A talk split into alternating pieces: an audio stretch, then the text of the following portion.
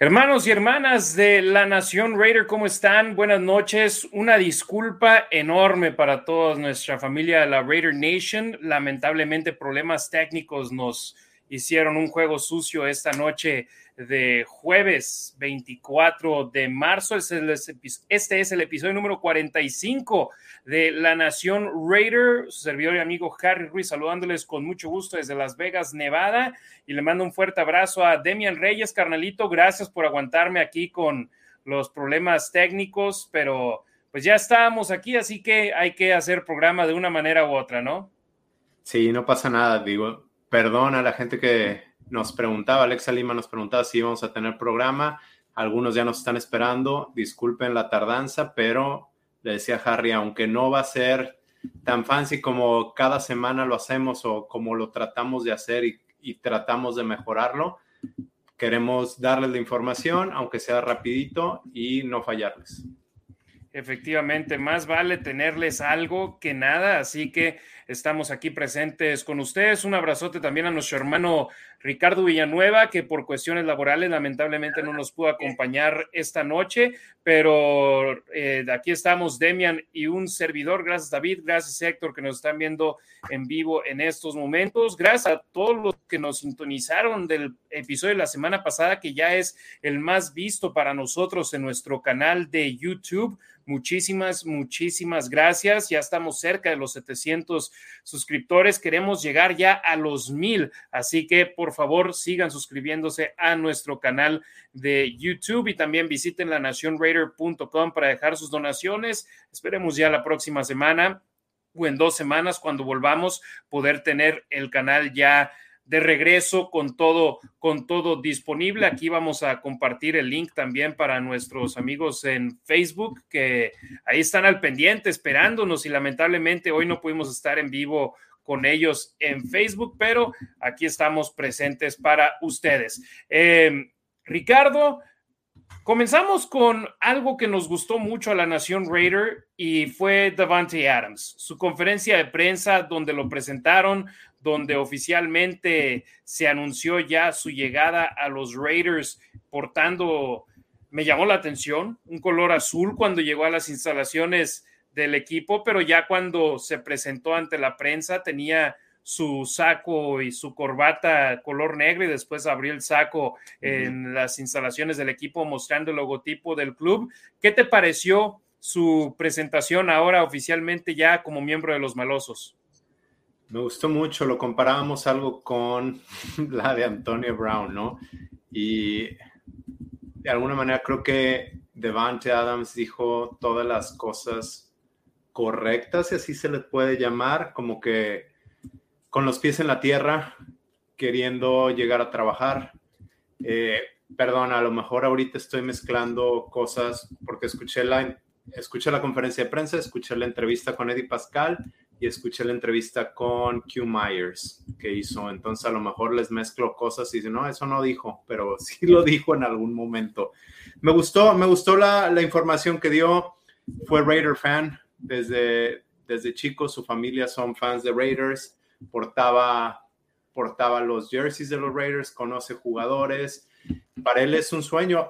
Algo que me llamó mucho la atención es que dijo que la gente lo felicitó por, por llegar a los Raiders y dice, y no por el contrato multimillonario, sino porque sabían que era algo que de alguna manera deseaba. Él, y, y él no, no dijo, yo quería estar en Raiders, pero dijo, quería estar cerca de la costa oeste por mi familia, etcétera. Efectivamente, dijo que ninguno de sus abuelos lo ha podido ver jugar profesionalmente en los ocho años que ha jugado en la NFL. Me imagino para empezar el viaje hasta Green Bay, Wisconsin, que para empezar no puedes viajar a Green Bay, Wisconsin en un vuelo, necesitas llegar a una ciudad cercana y después manejar de ahí hasta Green Bay, Wisconsin. Entonces, eh, y aparte, un clima terrible, el cual se tiene allá comparado al que normalmente vivimos acá en la costa oeste, donde como yo, ceja cuando estamos por debajo de 10 grados centígrados y para Demian ese es un verano para ti en Chicago, Illinois. Y en Green Bay el clima es peor. Entonces, para alguien que es californiano como Devante Adams, para ahora su, para su familia ahora es simplemente un vuelo de la bahía a Las Vegas, que se tarda menos de una hora o se tarda una hora quince a lo mucho, y ya, están aquí, un clima perfecto, y si el clima no está perfecto, si está demasiado caliente o frío,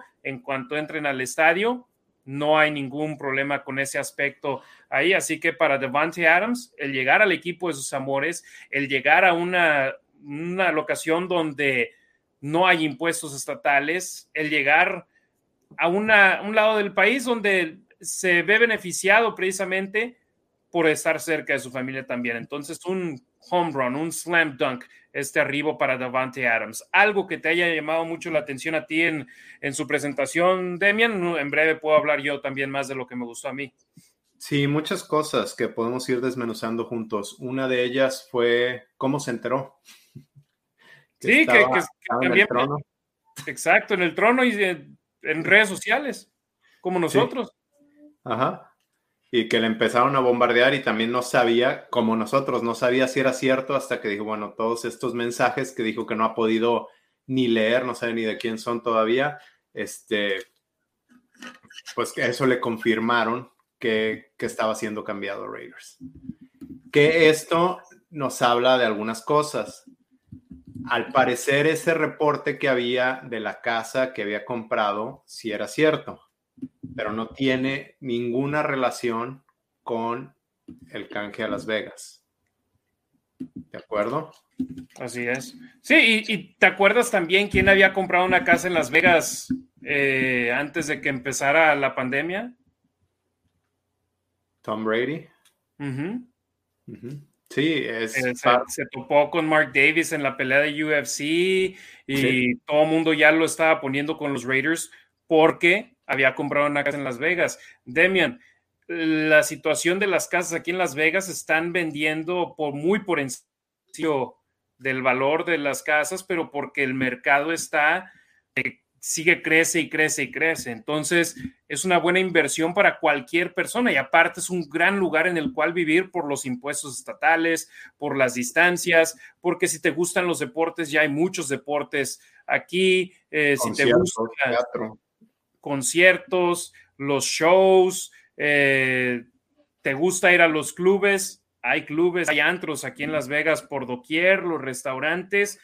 Es un gran lugar para el cual vivir, sobre todo para gente como ellos, como los jugadores, que tienen dinero, que pueden ver esto como una inversión y que también pueden decir, bueno, me voy a vivir ahí y, y gano más dinero del que, del que gasto en impuestos. Sí, el impuesto estatal en Wisconsin es del 7% o arriba del 7%, no si 7.5, pero arriba del 7. Entonces, pues cuando tienes 100 millones de dólares, pues 7 se te irían así nada más.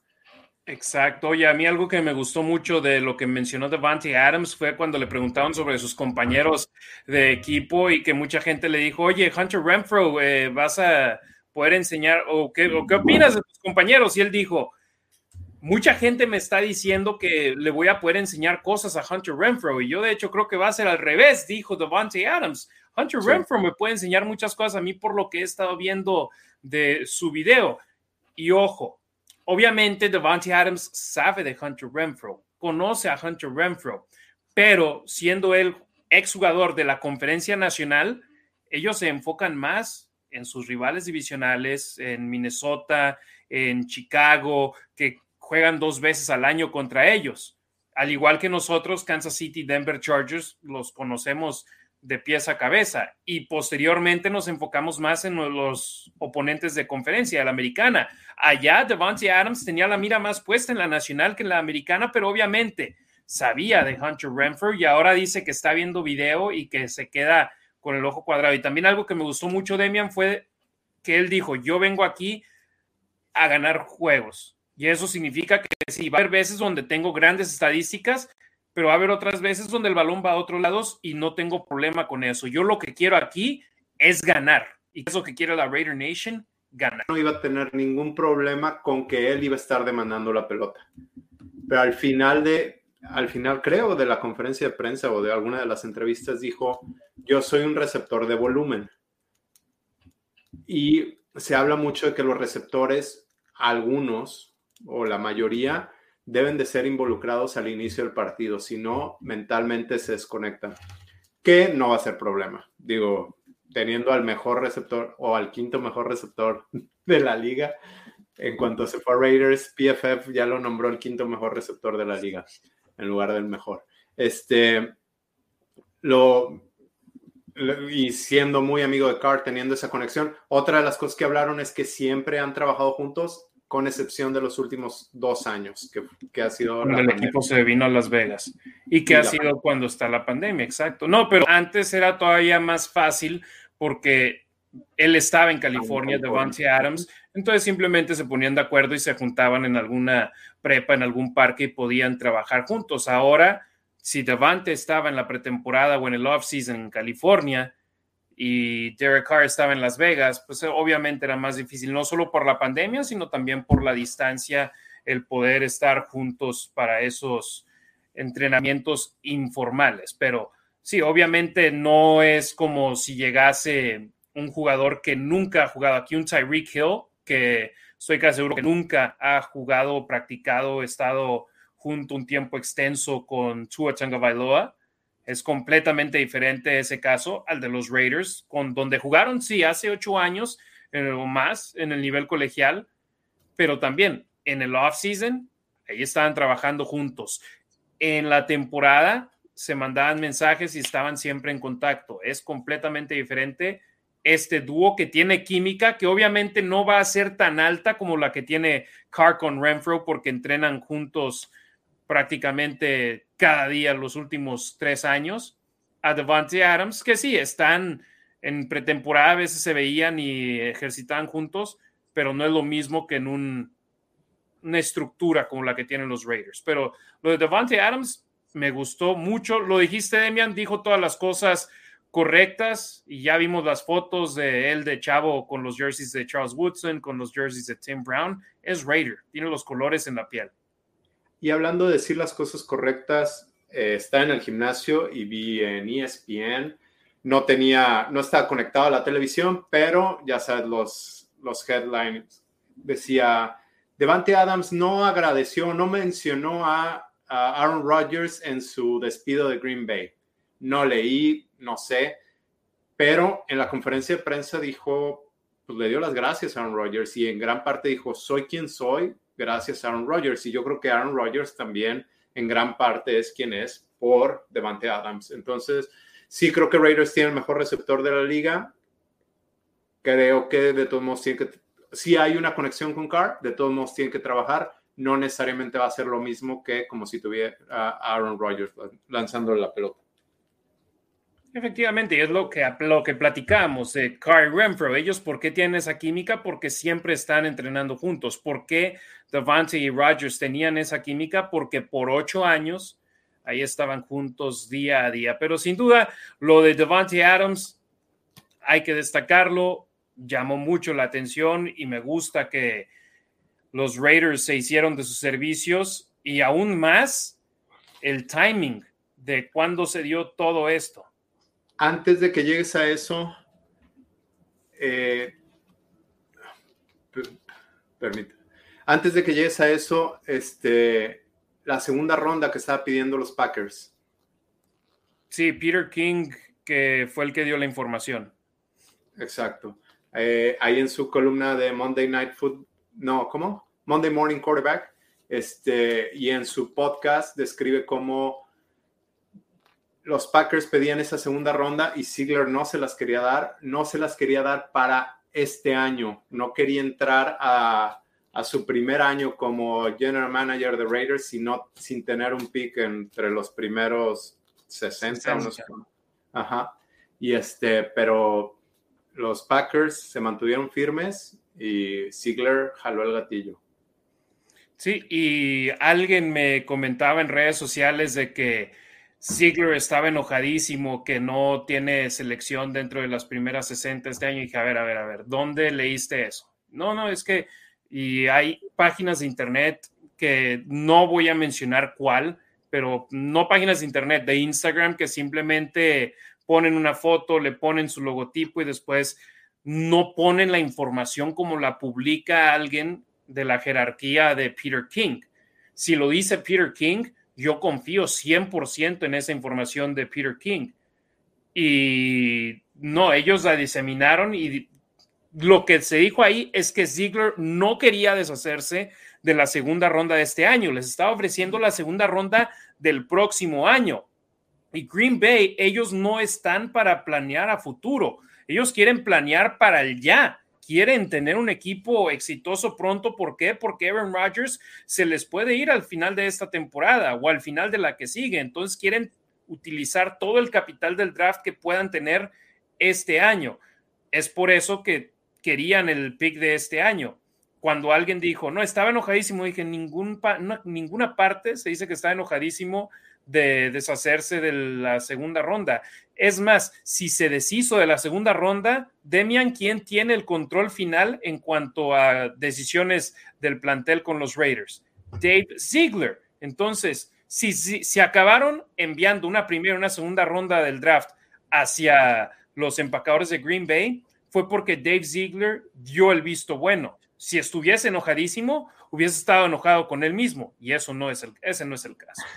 Bueno, es teléfono descompuesto, ¿no? Y cada quien empieza a hacer sus conjeturas, como si Devante Adams compró una casa en Las Vegas. ¿Por eso lo cambiaron a Las Vegas? No. ya, ya supimos que no, él ni sabía que iba a Las Vegas. Él no sabía que iba a ser Raider. Eh, sí, pero lo que sí te dice es que, y creo que lo mencionó Peter King en su podcast, es que quiere moverse más arriba en el draft, quiere tener una, o, quiere tener más picks o quiere tenerlos más arriba. Entonces veremos qué pasa. Ahora, con los movimientos, y ahorita vamos a hablar, los movimientos que ha estado haciendo, ha estado cubriendo todas las debilidades de Raiders y se está poniendo en una muy buena posición en el draft para seleccionar al mejor disponible y no tener que andar brincando y dando la casa por, por un jugador que, que no sabes ni siquiera si va a ser bueno. No, y también hablaremos de eso un poco más adelante, pero hemos visto una posición que sigue metiéndole jugadores a esa posición y dices tú, obviamente hay un nuevo esquema defensivo que van a tener los Raiders y necesitan más linebackers, pero también existe la posibilidad de que alguno que quede del año pasado pueda ser intercambiado para traer algún pick. Y eso no nada más hablo de la posición de linebacker, sino de otras posiciones. Ve la posición de receptor abierto. Ahora los Raiders yo, dije, ah, mira qué padre, ahora tenemos a Devante, a Renfro, y luego me puse a pensar, y ya había dicho como cuatro nombres y dije, ah, espérame, todavía tienen a Brian Edwards. Ni siquiera estaba pensando yo en Brian Edwards como opción y dije, ¿y si ellos piensan así? ¿Y si alguien sacrifica alguna cuarta ronda por él? ¿O una quinta? pero Sí. no, no, pero, pero dije, hay opciones de que los Raiders, si quieren brincar en el draft, ¿qué tienen que hacer? Deshacerse de algún jugador que, que les pueda beneficiar a ellos en ese aspecto. Que veremos, no me quiero meter en camisa de once varas, pero con los contratos que está viendo, no sé si Raiders pueda eh, mantener, no, puede, no sé si Raiders pueda mantener a Hunter Renfro y a Darren Waller. A los eh, dos. Eso es lo que... Ajá, pero ya veremos. Ahorita, antes de entrar, le platicaba a Harry de un podcast donde hablan, es un podcast de negocios, de deportes, y hablan de los contratos garantizados en la NFL. No voy a hablar de eso ahorita, mejor la siguiente vez que, que hablemos les digo qué más información les tengo. Sí, y ahora hay la cuestión con con Renfro es que él ya es elegible para recibir una extensión de contrato este año, sigue bajo contrato una temporada más. Darren Waller, si no me equivoco, tiene dos temporadas más bajo contrato con los Raiders, pero obviamente él es un jugador que está siendo pagado menos de lo que vale, pero también hay que decirlo, los Raiders, ellos, fue una gran apuesta para ellos el darle el contrato que le dieron después de la temporada que tuvo, o más bien después de los problemas que tuvo cuando estaba en Baltimore, lo firmaron ellos del equipo de prácticas de Baltimore, cerró la temporada, Jared Cook ese año fue elegido al tazón de los profesionales y los Raiders no lo quisieron el siguiente año porque dijeron tenemos algo especial en Darren Waller, le dieron una extensión de contrato y fue un gran riesgo para ellos. que les benefició de gran manera. Y ahora la cuestión es, Waller tal vez no vaya a querer jugar con ese contrato. ¿Y por qué?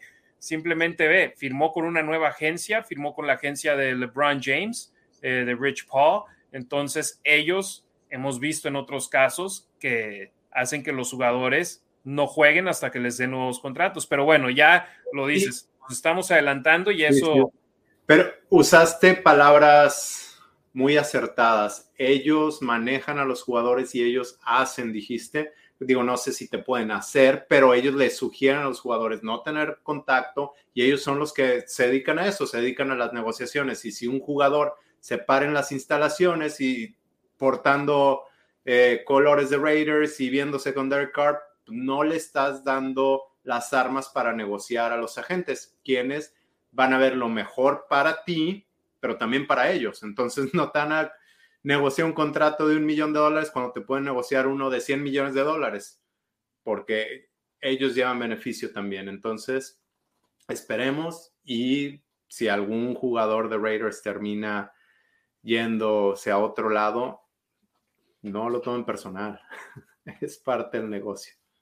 Claro, así como Devante Adams, que se fue de, Green Bay, o Tyreek Hill, que se fue de Kansas City. ¿Algo más que quieras mencionar de Devante? Ah, bueno, lo único en la entrevista de con Eddie Pascal. ¿En el carro? Sí, me puso a temblar. que Eddie Pascal le recuerda que en una entrevista, eh, Carr dijo que haría, que le, regalaría un carro a Devante Adams si se iba a Raiders, ¿no? Entonces le dicen, bueno, hay que recordárselo. Y dijo que le gustaba, yo no tengo idea de carros, no sé cuál, no me acuerdo cuáles dijo, pero... un Ferrari o un Bentley. Ajá, pero primero dijo el Ferrari, dijo uno que es muy veloz y dije, no, por favor, no. Sí, no, no, definitivamente no. Y fíjate, hablando de, esta situación de que de la velocidad y todo. También durante la conferencia de prensa dijo que quería subirse a su carro y manejar por la ciudad. Y cuando mencioné eso en Twitter, alguien respondió, no, por favor, no. Que, y ya así de que léelo en el contexto en el que fue. Él quiere ver el shock cultural que va a tener de haber estado ocho años en Green Bay comparado ahora a estar en la ciudad de Las Vegas. Y obviamente son dos mundos completamente diferentes de estar en Green Bay a estar en la ciudad de Las Vegas. Entonces, y, espero, y por ejemplo, él mencionó, su esposa está embarazada con, con su segundo hijo o hija, no recuerdo exactamente si es niño o niña, pero está embarazada de nueva cuenta, va a tener, eh, es la segunda vez que están embarazados, entonces es padre de familia, tiene dos hijos, es más maduro de lo que fue, de lo que era o de lo que nunca fue Henry Ruggs tercero, yo digo, simplemente denle el beneficio de la duda. No porque diga que va a manejar en las calles de Las Vegas para ver el shock cultural o que diga que quiere un Ferrari, significa que vaya a cometer errores que otros jugadores han cometido. De acuerdo, cada quien es responsable de sus propias acciones. Efectivamente. Ahora, después de hablar de Devante Adams, esa transacción sucedió hace exactamente una semana. Estábamos pues, nosotros por entrar en vivo aquí en el programa de la Nación Raider cuando se dio a conocer esa transacción que los Raiders dieron una primera y una segunda ronda por Devante Adams y ese fue el primer dominó que cayó en un efecto que acabó sacando de nuestra división a uno de los mejores receptores abiertos y uno de los más veloces en la liga, Tyreek Hill, que ahora forma parte de los Delfines de Miami. ¿Por qué? Porque su agente Drew Rosenhaus, en el momento en el que vio el contrato que le dieron los Raiders a Devante Adams, dijo, ese es el piso de nuestro contrato, es lo mínimo que vamos a aceptar de Kansas City y queremos más definitivamente. Y los jefes no estaban dispuestos en pagarle esa cantidad a Tyreek Hill y lo enviaron a los Delfines de Miami que recibieron una primera y segunda ronda este año, una cuarta de este año también, además una cuarta y una sexta del próximo año. O sea, un total de cinco selecciones del draft tuvieron que deshacerse los, los Delfines para conseguir a Tyreek Hill y eso hace, en mi opinión, la transacción de Devante Adams aún mejor para los Raiders. Yo también lo creo. Eh, bueno, si alguien me preguntaba que por qué había sucedido eso, por qué decíamos eso, ya, ya diste la explicación. Le dio armas a Drew Rosenhaus para negociar. Dijeron, no, no queremos algo menos que esto. Sí, eh, es curioso cómo mucha gente creemos y me estoy tratando de quitar la playera de Raiders y ver cómo el, el trade de Devante Adams fue exitoso para Raiders pero ahora pues ya tenemos otras marcas, ¿no? Con qué compararlo. Definitivamente creo que fue mucho mejor el trade de, de Raiders por Devante Adams que el de Tyreek Hill. Además es menos dinero el que le van a pagar. Y para mí me parece un jugador más completo. Tyreek Hill es un monstruo en el campo y fuera. Y este, perdón. No hay problema. Los que entendieron, entendieron. Y este, pero sí creo que es mejor, mejor jugador Devante Adams. Creo que es un poco más completo. Creo que es mejor receptor.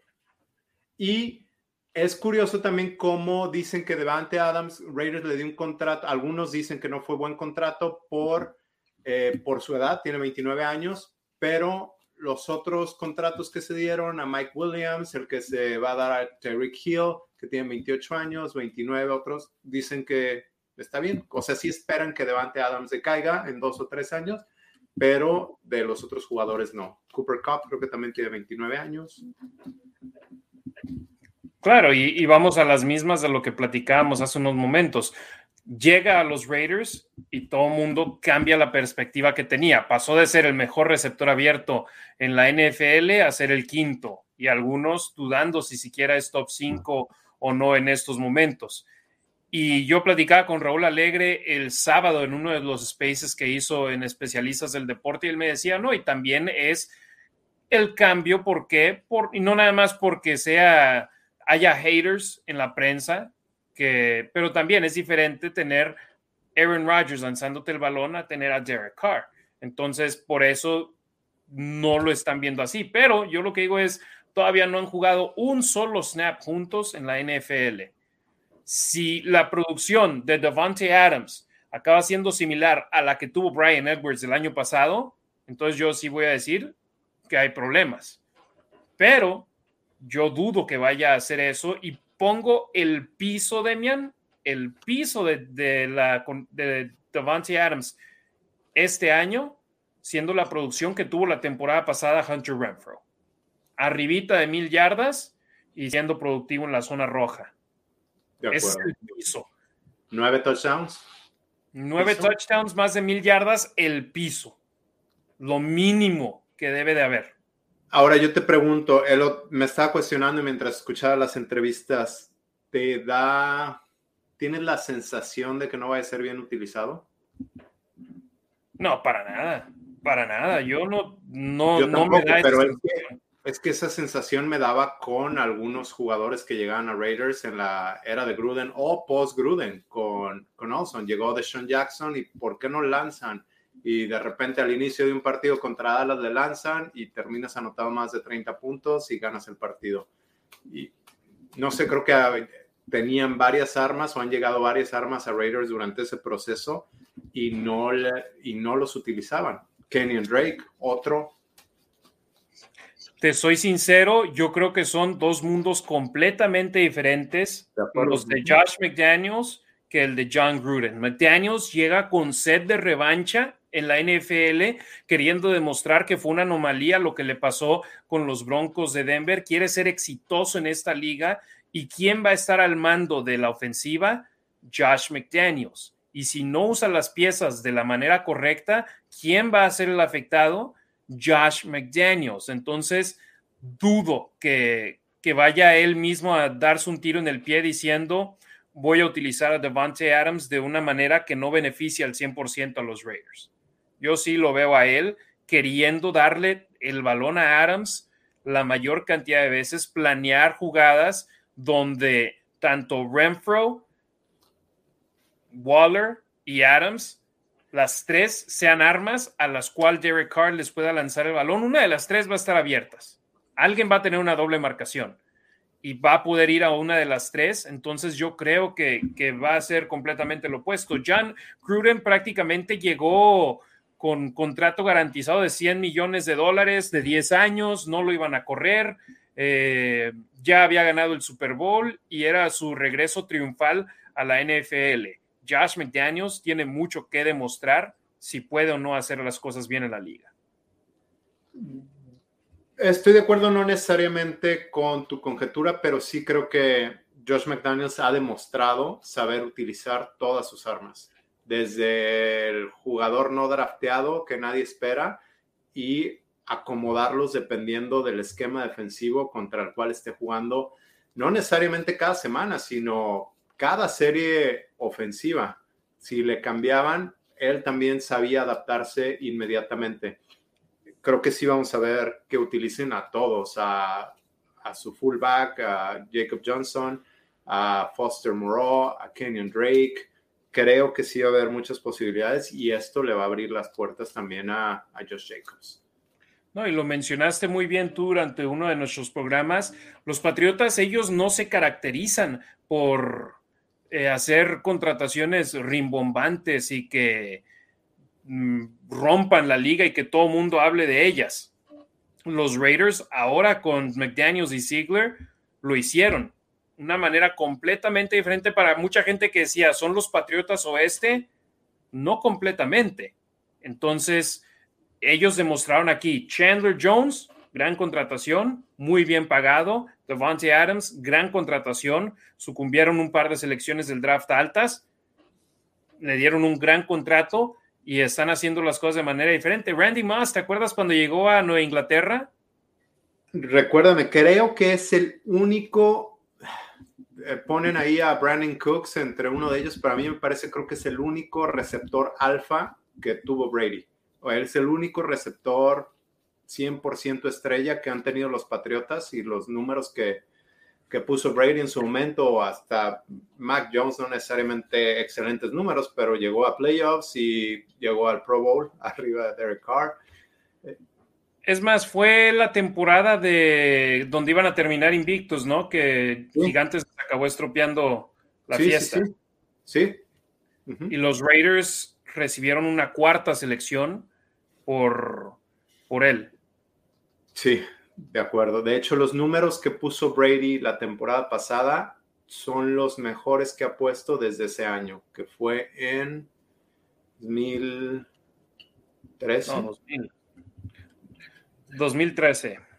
2013. A ver. No, dos, 2007. 2007. Randy Moss en Patriots 2007, ajá. 2007, 8 y 9 estuvo con ellos, ajá.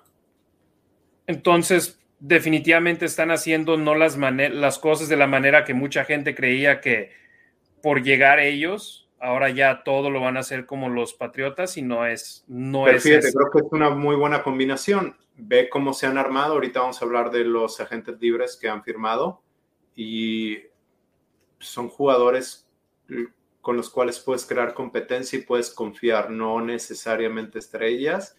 Y también tienen ese punch que no tiene Bill Belichick de firmar jugadores estrellas. Chandler Jones. Efectivamente. que, que, siente un poco la presión de querer ganar el Super Bowl eh, Mark Davis pronto. ¿Qué tan pronto le encantaría si no este año, definitivamente el que sigue, porque en el 2023 los Raiders serán anfitriones del Supertazón, o bueno, en la postemporada de la campaña 2023 de la NFL. ¿Con qué quieres continuar, mi estimado Demian?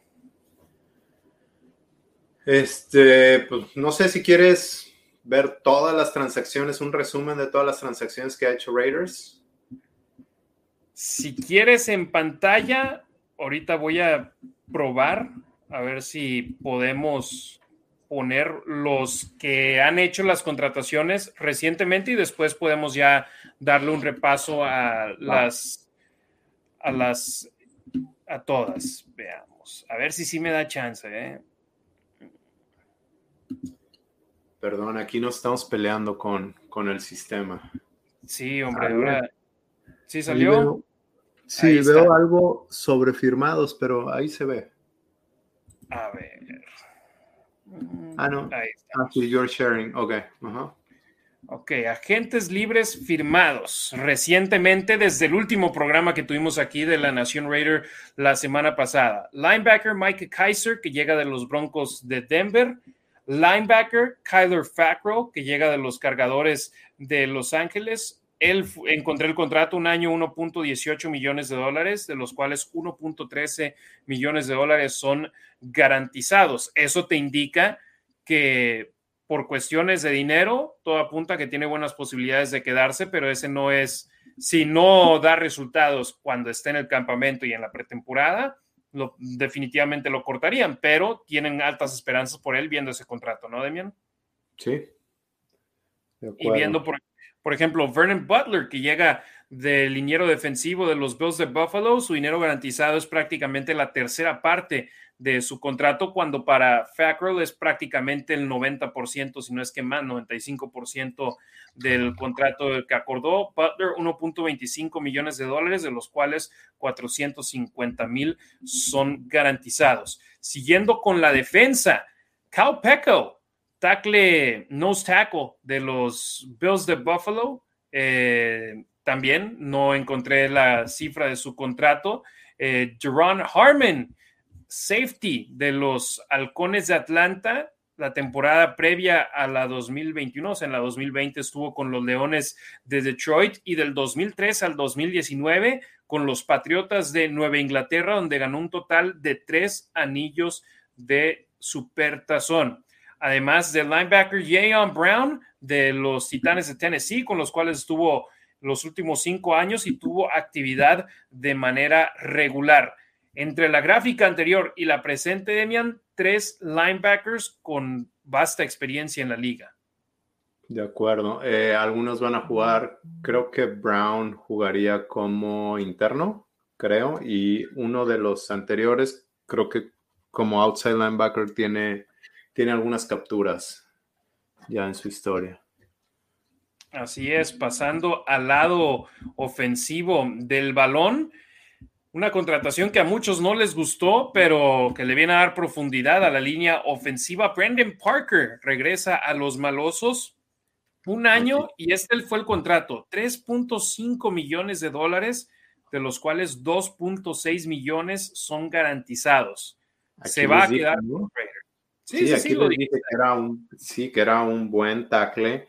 Yo sé que la gente no quiere escuchar esto. No me encanta como, como tackle titular, pero no, no hay, en la liga no hay buenos swing tackles, no hay buenos tackles suplentes.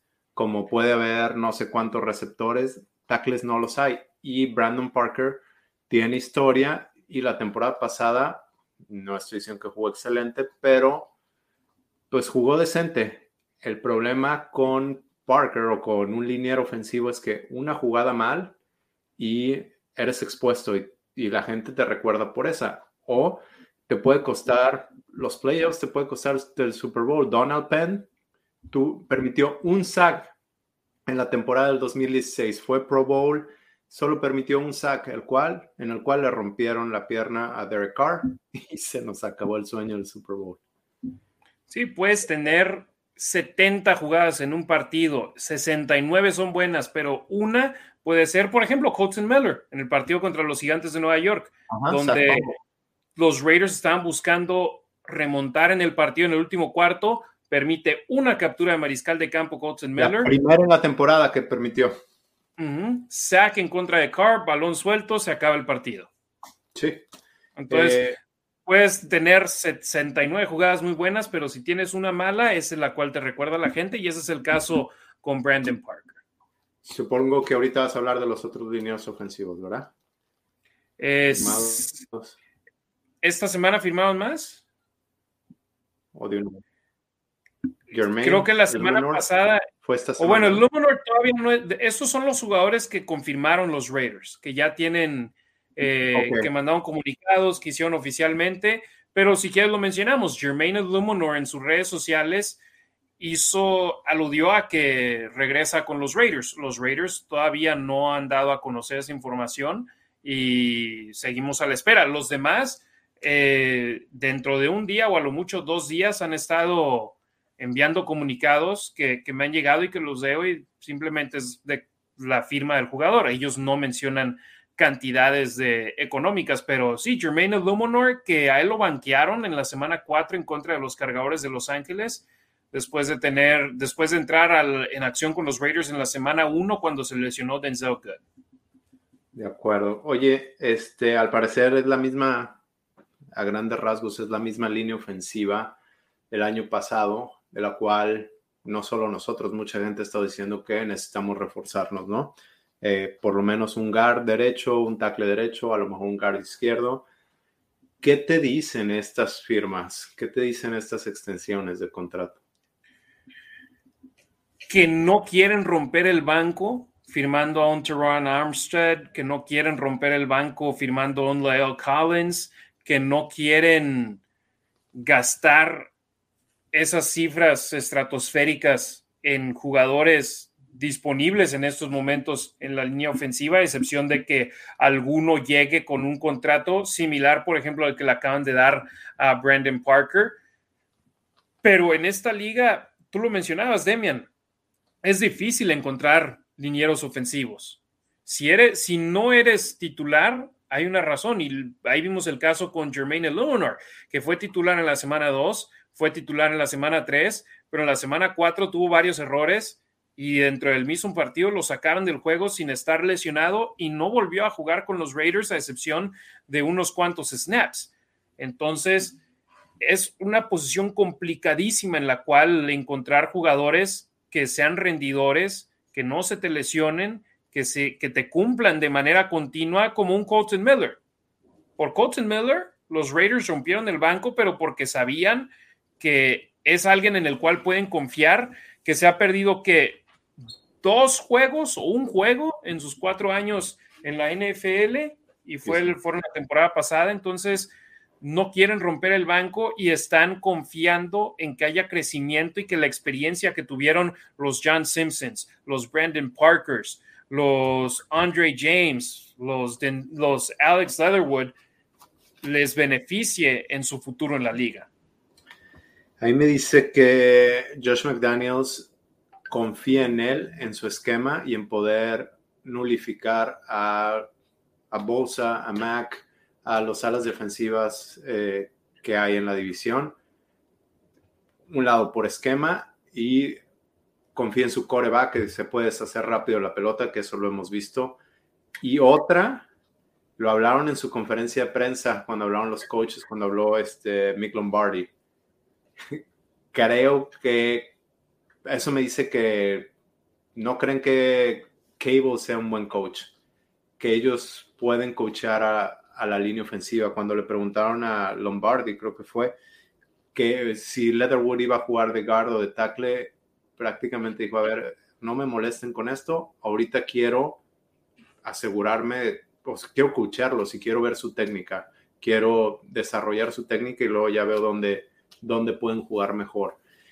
Y eh, entonces yo creo que vieron suficiente en los jugadores como para recontratarlos o para volver a jugar con esta misma línea ofensiva y confían en ellos en que los pueden coachar bien.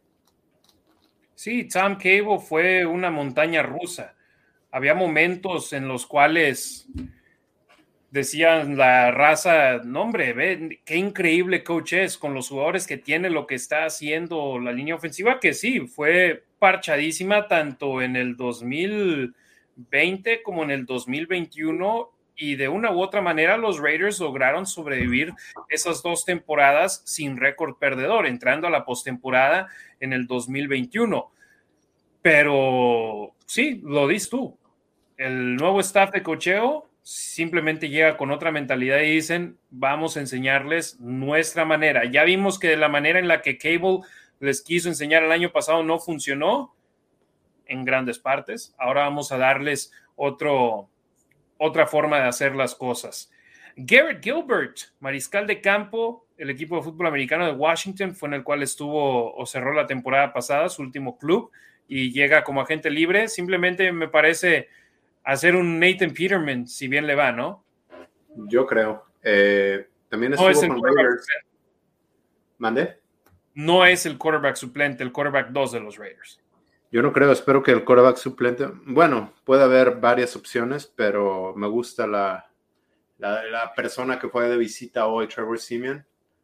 Estuvo visitando las instalaciones hoy, no han confirmado nada, pero sí creo que me gusta como buen quarterback suplente.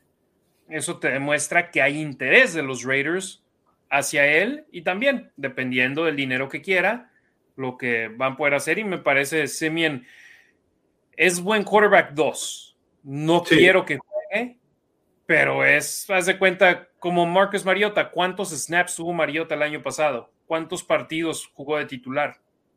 Y ahorita hablabas de Colton Miller. También, ¿cuántos partidos se ha perdido Carr? Exacto, porque de una u otra manera lo protegieron. Sí. No fue el quarterback más protegido de la liga, pero al mismo tiempo no fue Joe Burrow, que fue el más capturado en toda la NFL. De acuerdo. Eh, Jacob Hollister, a la cerrada de los Jaguares de Jacksonville el año anterior, un año, 1.2 millones de dólares, solamente 76.250 dólares garantizados. Digo solamente porque, hombre, yo ya quisiera yo que me garantizaran ese dinero sin tener un puesto seguro en el roster de 53, pero si no tienes más de esa cantidad, significa que hay posibilidad de que te corten y que al equipo no le cueste mucho.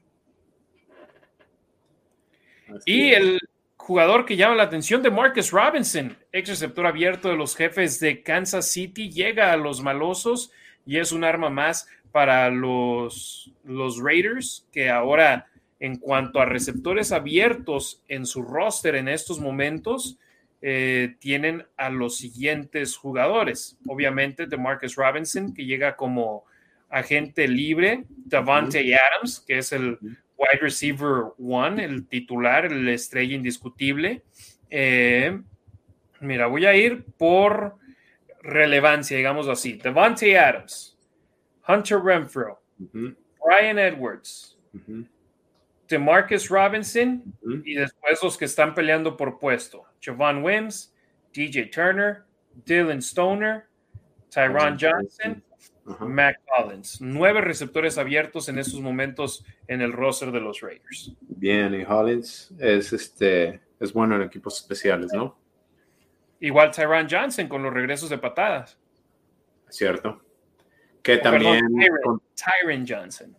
Tyron Jones, que también trajeron al, al jugador de los Bengals, al cornerback, la semana pasada, que también está, estaba regresando patadas. Que te puede funcionar en equipos especiales. Y en cuanto a las cerradas, Darren Waller, obviamente, Foster Moreau, Nick Bowers y Jacob Hollister. Ahora es cuántas alas cerradas querrá cargar en el roster Josh McDaniels y qué tan importante será el factor de qué tanta calidad tiene en cuanto a bloqueo en contra de recibir el balón. Que obviamente, siendo un coach al cual le gusta correr el balón, preferirías tener a un tight end que pueda bloquearte bien, tener ese tipo de opción. Y en cuanto adelante de Demian. Rápido de Marcus Robinson, me parece una muy buena contratación, trae velocidad y otra vez buena contratación, pero como 4 o 5, receptor 4 o 5. Alguien me decía lo que Raiders hizo a los Chiefs con Tyreek Hill o hizo que se deshicieran de los Chiefs. Creo que es bueno, creo que los Chiefs no van a poder reemplazar a Tyreek Hill pronto. Les dieron las elecciones para hacerlo, creo que hay talento en el draft de receptores, pero también es cierto que la liga lleva desde el 2016 tratando de encontrar a alguien como Tyreek Hill. Los mismos Chiefs con Nicole Hartman, con DeMarcus Robinson, han tenido especialistas, Raiders con Henry Rocks, han tenido especialistas muy ah, velocistas que no han podido hacer lo mismo que hace Tyreek Hill. Entonces, por un lado, sí les da, les da cap, les da dinero a los Chiefs para maniobrar, les da, les da algunos picks, pero creo que al principio sí va a ser difícil eh, suplantar a Tyreek, pero también hay, hay otras maneras con Marquez Valdez Scantling, pueden quitarle lo, alto de la defensa o como, como dicen, take the top off, pueden, pueden mandarlo largo, pero no tiene la habilidad que tenía Tyreek en los espacios cortos, no tiene la agilidad. Exactamente, romper tacleos. Eh, y ahora pasando al lado de agentes libres que jugaron con los Raiders el año pasado y llegaron a un nuevo equipo, Marcus Mariota, mariscal de campo, llega a los Halcones de Atlanta después de que se deshicieron de Matt Ryan, que ahora jugará con los Potros de Indianápolis. El contrato es por dos años, pero solamente el primero está garantizado. 5 millones al firmar y 1.75 millones al iniciar la temporada, un total de 6.75 millones de dólares para Mariota y hay una opción para el 2023 en caso de que tenga una gran temporada 2022. El, la próxima campaña estaría ganando 12 millones de dólares con los halcones de Atlanta. ¿Te duele la partida de Mariota, Demian? No. me, me caía bien, creo que hacía el cuarto de corebacks mejor hablan muy bien de él, no solo como atleta, sino como persona, pero pues no jugó. Y, no jugó. Y además se llevó mucho dinero de Raiders. Bien por él, pero no, no, me, no me duele. Exactamente, sí. Ahora los malosos están buscando quarterback suplente, pero había mucha gente que vi en redes sociales molesta en la Raider Nation. ¿Cómo lo dejaron ir? Dije, ve la cantidad de snaps que tuvo. Solamente en un partido tuvo más de 10 snaps con los Raiders y fue cuando Derek Carr sufrió esa lesión en contra de los cargadores de Los Ángeles y los Raiders acabaron perdiendo el juego también. ¿Por qué? Porque la defensa no podía parar a los cargadores de Los Ángeles, pero también tuvo primera y gol dentro de las 5 con nuevo set de downs en overtime y no pudo meter a los Raiders a las diagonales y tuvieron que conformarse con un gol de campo y por eso acabaron perdiendo el juego. Insisto, nada en contra de Mariota, le deseamos el mejor de los éxitos, pero ahora me parece, mm, nos estamos fijando que era más la gente que tiraba hate a Derek Carr, que tiraba odio a Derek Carr, que preferiría ver a Mariota, que en realidad que eran fans de Mariota. Ah, sí.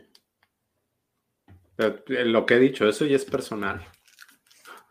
Y ahora van a abrir club de fans de Garrett Gilbert. Para los que no quieren ver a, Derek Carr, ¿no? Sí. Eh, ¿Algún análisis que nos quieras compartir, Demian? Sé que, te llamó mucho la atención un artículo hoy de The Athletic, eh, Vic Tafer y Sean Reed, a los cuales les mandamos un saludo, que no nos están viendo, pero de todas maneras les mandamos un saludo. Que por cierto, Vic Tafer, eh, yo cuando lo conocí en persona, es un monstruo, ¿eh? Si alguien le tira, algo en redes sociales, yo sinceramente no creo que le digan una sola palabra en persona porque sí, no. Jugó, ¿no? De tackle defensivo de. No tengo la menor idea de qué jugó, pero yo a él nunca le voy a decir que está mal. Le digo, sí, señor, claro. Es más, no sé, creo que te compartí una foto de él a un lado de Mark Davis en la conferencia de prensa después de, que presentaron a Josh McDaniels, Davis estaba sentado y obviamente ahora Tafer se iba a ver todavía más como un monstruo a un lado de él. Sí, está enorme el Big Tafer. Sean Reed no tanto, pero de todos modos respeto al chavo. el artículo no, no es que no es que hayan escrito algo, no sé, del otro mundo, pero me gustó porque es un resumen de las transacciones y aquí lo comparto si quieres. No sé cuánto tiempo tengamos, pero hasta que nos corran, así que tú dale, hermano. Ok, pero es que puede ser en siete minutos, ¿no? Seis minutos. tú dale, no hay bronca, no hay bronca. Bueno, Entonces lo voy a resumir, me tienes si quieres. Los trades que ha hecho Raiders mandaron a Yannick Ngakwe de, a los Colts por Rock Yassin.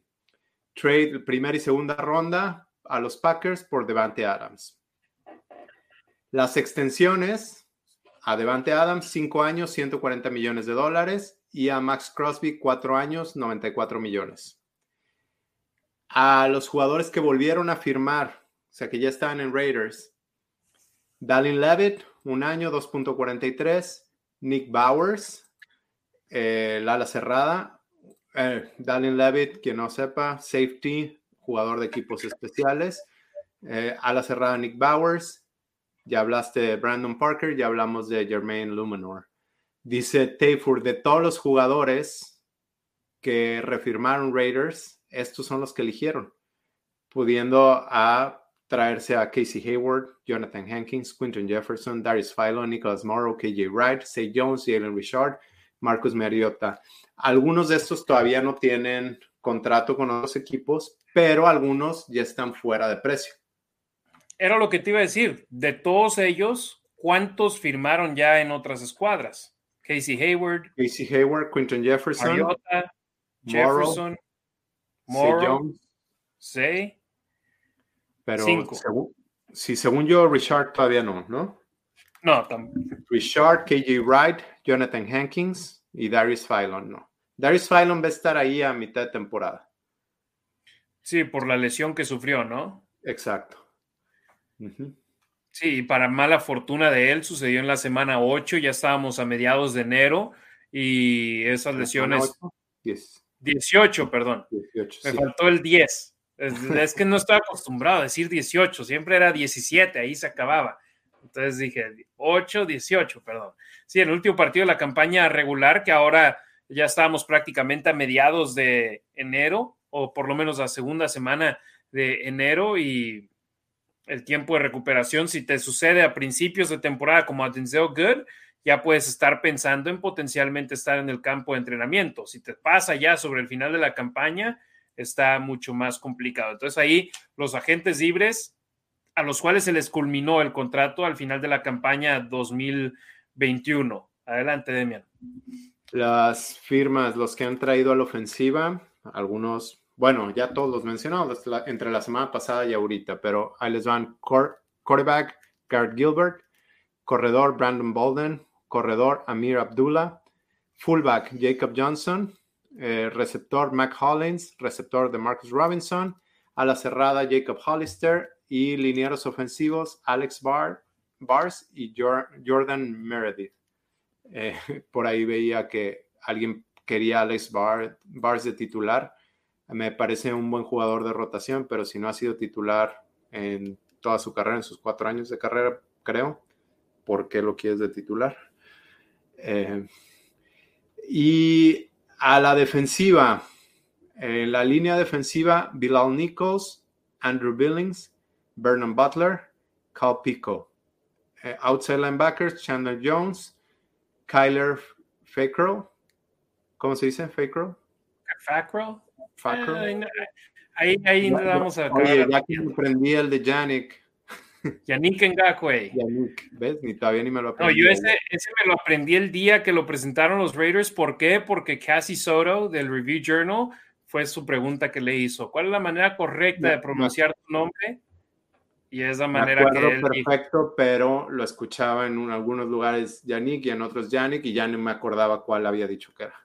No, yo él como dijo, si quieren nada más díganme Jan. Entonces eso fue lo que a mí me quedó en la mente, Jan. Así le llamaba Max. Jan, exacto. Entonces se me quedó muy grabado y yo es lo mismo que hago con el equipo de soccer con el que trabajo. La primera pregunta que le hago a los jugadores que el nombre tal vez se pronuncie de otra manera es preguntar la manera correcta de cómo se pronuncia su nombre. Es más, el propio coach, su nombre es Enrique Durán, pero todo el mundo lo llama Enrique. Y yo dije, pues tal vez será porque los americanos lo pronuncian mal. Y él no, me explicó, él es de España y de la región de España de donde es, lo pronuncian Enrique. Y dije, ah, no, pues si eso es como pronuncian tu nombre allá, yo te digo Enrique, adelante, si esa es la manera, sí, a final de cuentas me dice, llámame como quieras. Y es lo mismo que yo. Mis amigos gringos que hablan inglés, Harry. Mi familia mexicana, Harry. digo, mira, con que no me cambies el nombre, no hay tos. Va outside linebackers Chandler Jones, eh, Kyler Fackrell, eh, linebacker Mika Kaiser, cornerbacks Anthony Averett, Darius Phillips y Crevon LeBlanc. Y agregamos los safeties, el safety de hoy. Eh, ¿Cuál es su nombre? Herman. Durán Herman. Mi, Instagram que el que jugó con los. En mi Twitter. Durant Herman y, y el linebacker Jay Brown, Jalen Brown. Ellos son los nuevos. Ajá. Jay Brown y Duran Brown de los Titanes de Tennessee y Duran Harmon que ganó tres supertazones con los Patriotas de Nueva Inglaterra. Seguimos aquí, entonces estamos bien, Demian. Sí, lo vi pasar. Sí. Pues ya es todo lo que tengo. Por ahí hay gente que nos saluda en YouTube. Sí, y fíjate, les vamos a agradecer de gran manera. Ya no estamos leyendo todos los comentarios, pero vamos a intentar darles aquí lectura antes de que, de que nos despidan, de que nos corran aquí de StreamYard. Eh, David Tabaco. Dice que me faltó Javon Brown. No, no me faltó. Lo, lo mencionaste. Nos fueron los que los últimos dos que, agregamos. y ya lo habíamos mencionado. Ajá, David Tabaco, buenas noches desde, Nesa, Héctor Ortega, saludos, César Tejeda, saludos Harry y Demian, espero todo bien con Ricardo desde la Raider Nation Guadalajara, sí, todo bien, nada más que hoy estuvo ocupado nuestro canalito. Ricardo Delgado Padilla, lo mejor es que hay mucho de qué hablar hoy. Y aunque no lo haya, aquí, mira, ya llevamos una hora y todavía ni, hemos leído un comentario. Eh, gracias, gracias por sintonizarnos, Ricardo. Juan López, saludos muchachos, con gusto como siempre. Daniel Mejía, Leonhardt, buenas noches, Harry y Demian. Alexa Lima, un abrazote, Alexa, que siempre está ahí al pendiente con nosotros. Andrés Aldana Correa, buenas noches desde Cali, Colombia. Saludos a toda la banda en Sudamérica, Colombia, también Centroamérica. Jonathan Álvarez, saludos desde Guatemala. Un abrazote, muchas gracias. Jair Monroy, saludos hermanos. Jair, un abrazote, siempre, siempre apoyándonos. Armando Fernández, saludos hermanos de la Raider Nation, un gusto escucharlos. Hace mucho que no me emocionaban los refuerzos de los Raiders. Ya quiero que empiece esta temporada. Todavía nos falta, todavía nos falta un rato, pero cada día nos acercamos más. César Alberto Rodríguez Delgado, hola Harry y Demian desde la Ciudad de México. En su opinión, ¿cuál sería la calificación de la nueva gerencia general al respecto de las contrataciones de agencia libre? Demian, yo no soy el profe Barco, que es Ricardo Villanueva, que Ricardo les daría un 10. Y lo decimos porque somos carnalitos y desde el año pasado fue el profe Barco él. Pero yo no, fíjate, hay muchos que serían pesimistas porque no conocen, fíjate, con las dos contrataciones de hoy. ¿Este quién es? ¿Quién sabe? Nunca he escuchado de él. Ves las estadísticas y dices, ha jugado en la liga. Si ha estado en la liga, si ha sido titular en la liga, es alguien sólido. Es alguien que a diferencia de otros jugadores, por ejemplo, eh, Aluminor, ¿cuántas oportunidades haya tenido de ser titular? ¿Y cuántos equipos se están peleando por hacerse de sus servicios? Sí, no. Pues estos, dos chavos que contrataron hoy, Ajá. Llevan tiempo en la liga. Ojo con el Luminor, ¿eh? que el Luminor ah, para mí jugó más o menos decente la temporada pasada. Nos cuestionamos por qué lo habían manqueado. Eh, decía que Cable dijo, quiero tener a mis cinco mejores hombres, ya veré cómo los acomodo. Pero el Luminor estuvo con los Patriotas antes. Entonces, o sea, lo conocen y quisieron que se quedara. Así es, pero insisto lo mismo, ¿cuánta, gente, ¿cuánta gente está peleando por él? No, nadie. Entonces lo conocen, esperemos y funcione. Yo les doy en estos momentos simplemente porque no todo es la contratación de Devante Adams y de Chandler Jones, pero también alrededor, les doy un 7. Ah. Pasan de panzazo. ¿Así? ¿Ah, ¿Tú, Demian? Andas fuerte. No, yo sí les doy un 8, 9. A mí sí me gusta lo que se está haciendo. Los veo, los veo sólidos. Creo que están trayendo muchos jugadores, no, no necesariamente muchos nombres. Y si quieres nombres, también ahí están. Ahí está Rocky Sin, que más o menos, pero ahí está. Y de ahí para arriba, Chandler Jones y Devante Adams. Traen hombres, no nombres. Y que esa fórmula ha funcionado por muchos años en Inglaterra. Esperemos y lo hagan aquí en Las Vegas también. Sí.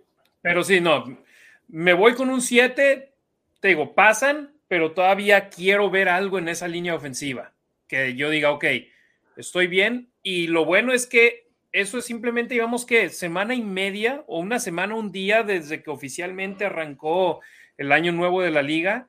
Ese 7 definitivamente puede crecer y estamos a un mes del draft de la NFL que ojo, eh, Raiders va a tener cerca de 20 millones eh, libres el primero de junio.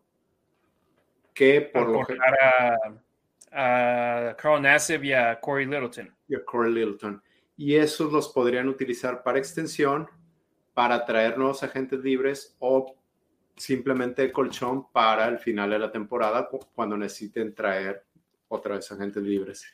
O durante la temporada. Sí, durante la temporada. Pero, este, pues sí, algunos veteranos no quieren ir al campamento de entrenamiento. Lo, lo, hemos escuchado mucho. Si quieren escucharlo abiertamente, lo habla Will Compton. Dice, es más, de hecho, que ya recibió una llamada que sería el cuarto linebacker en algún equipo, quizás Green Bay, porque ahí está Bisaccia, eh, y dijo, ay, pero tengo que ir al campamento, entonces todavía no sabe. Entonces, por ahí puede haber algunos jugadores que, que, a ver, si me vas a andar pagando el mínimo o poquito más, me espero, me espero que pasen los campamentos de entrenamiento y ya llego poquito antes de que inicie la temporada. Efectivamente.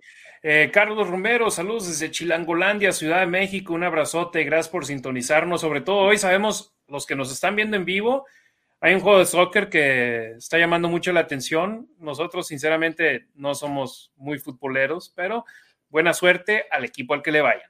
Roberto Strempler, saludos de Querétaro Roberto, siempre, siempre al pendiente. Gracias, saludos a todos, a toda la banda en Querétaro.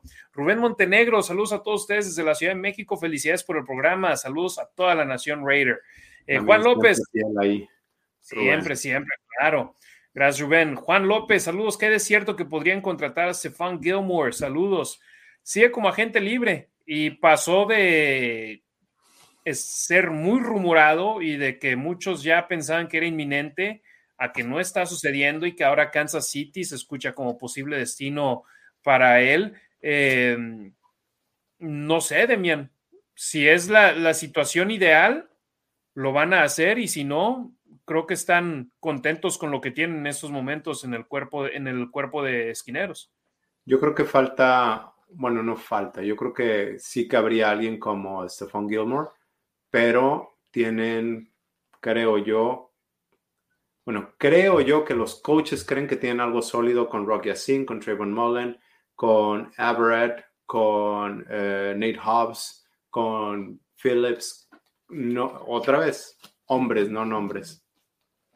Efectivamente. Alexa Lima dice, no, y era cuando estábamos hablando del caso de que no iban a poder quedarse con ambos, con o posiblemente no puedan quedarse con ambos Renfro y Waller.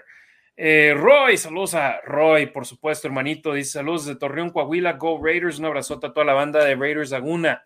José Granados, gracias por informarnos, por supuesto, gracias por sintonizarnos. José Arnoldo Fuentes Escamilla, Go Raiders, saludos de Monterrey, saludos a toda la banda regiomontana. Carlos G. Quintana, saludos a toda la nación Raider desde la Ciudad de México. ¿Qué opinión les merece Cleveland Farrell, que no ha rendido y francamente tiene un salario muy alto? Fue elegido con la cuarta selección del draft y no ha sido elegido ni a un tazón de los profesionales ni a un All Pro. Entonces, su salario no tomó ese bump ese impulso que, por ejemplo, el de Josh Jacobs sí recibió en su último año porque, porque fue elegido a un Pro Bowl en su carrera. Demian, te veo enfocado, estás buscando el salario, ¿no? Y eh, su salario base de este año es 4.77 millones de dólares. Del signing bonus son 5.2, entonces el, el golpe al, al que al tope salarial sería de casi 10 millones de dólares. Sí, no es bajo. ¿Por qué lo es? Porque fue elegido con la cuarta selección del draft. No es culpa de él que no haya rendido. Ahí fue más bien culpa de la directiva que lo escogió a él.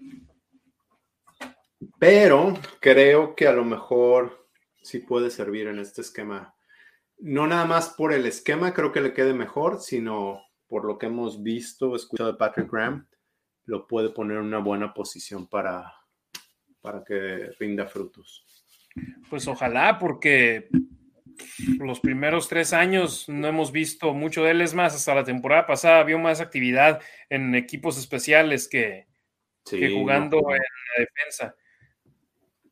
Pero insistimos, no es culpa de él. Los, los expertos del draft lo tenían presupuestado a ser elegido después de los 20.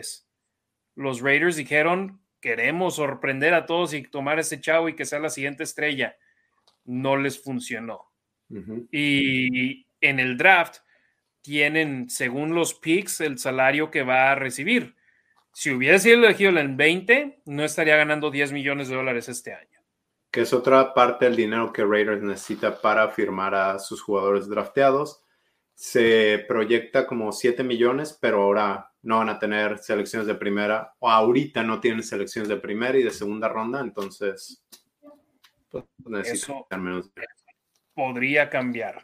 Samuel Holguín, saludos Demian Harry desde Iscali, gracias Samuel. Lisette Lara dice, You got desde Chihuahua, saludos. Eh, Elbow Cuff también dijo, no entiendo qué menciona ahí, pero gracias Lisette, saludos.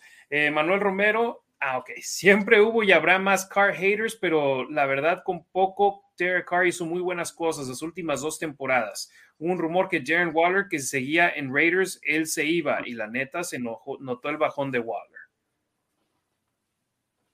Uno que seguía en Sí, en su momento aquí lo dijimos, alguien nos preguntó esa semana, ¿qué hay de cierto con que Darren Waller no quiere jugar para Derek Carr? Insisto, tengan cuidado de dónde consumen su información.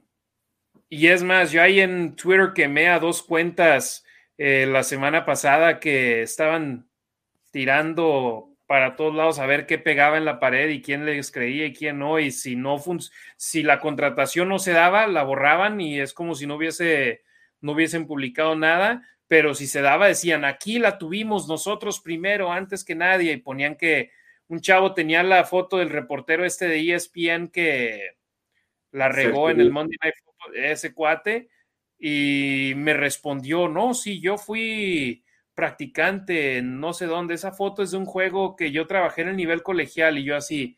¿Te respondió? ¿Todavía tuvo el descaro? Tuvo el descaro de responder. Y yo, así eh, de. Lo mejor que pudo, lo mejor que hay en Twitter es el botón de mute. No, no, no, pero a mí lo que me cae gordo es.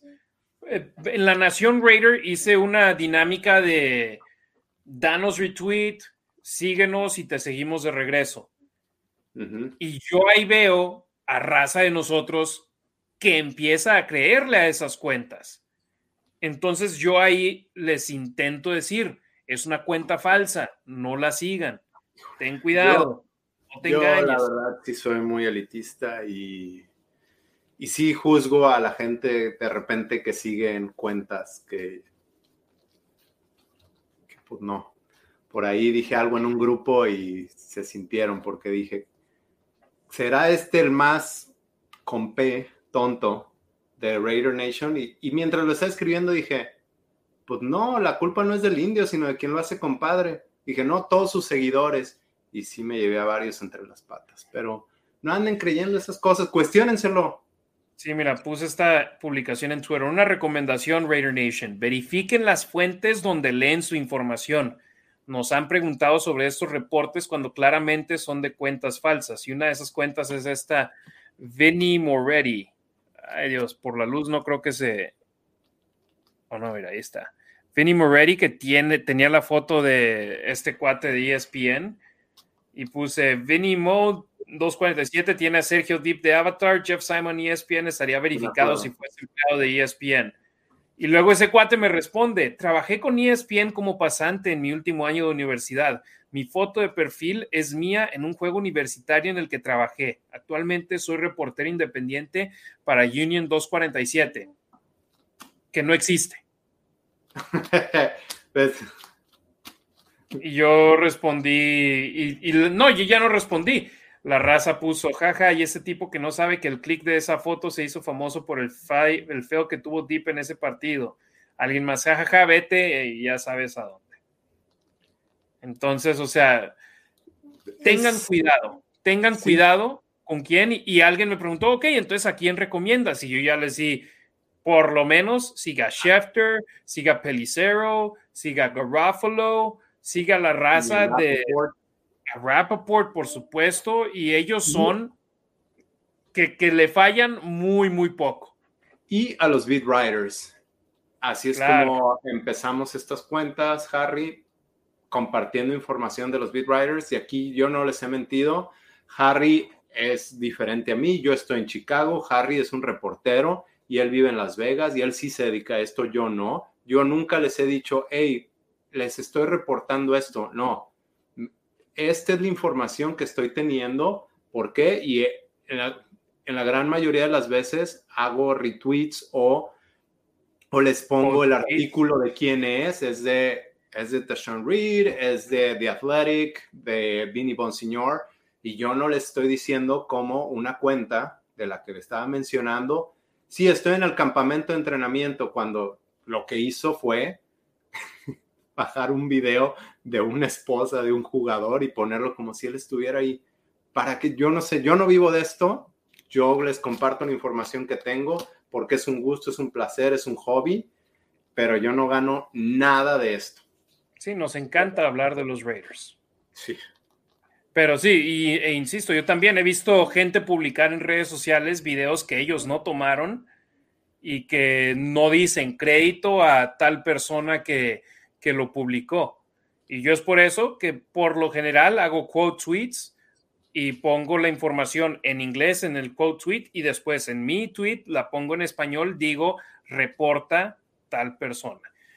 Eh, Manuel G. Romero además dice, Parker y Jermaine, los débiles de la línea ofensiva, se tenía que buscar más ayuda en estas posiciones. Insisto, todavía no han terminado para nada en reforzar al equipo vienen más jugadores y porque no lo hayan hecho ya, no significa que no lo vayan a hacer. Eh, Alejandro Treviño, se trajeron a todos los pads, jajaja. Ja, ja. Y yo por eso pongo en cada publicación que llega un expatriota, aquí viene gente quejándose de que viene un expatriota. Eh, y además dice una pregunta seria, están armando un excelente equipo, la pregunta es cuándo, cuánto va a durar, porque hay que recordar que ya viene el próximo año la extensión del contrato de Derek Carr.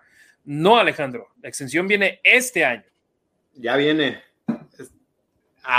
en cuanto firmaron a Devante Adams, ya echaron a andar la, la de Derek Carr. Bueno, esto lo sabíamos, lo comentamos por, porque era obvio, pero eh, ligando lo que acabamos de decir, Big Tafer ya lo confirmó, que ya están echadas a andar esas conversaciones. Así es, y además dice más que nada por el tope salarial.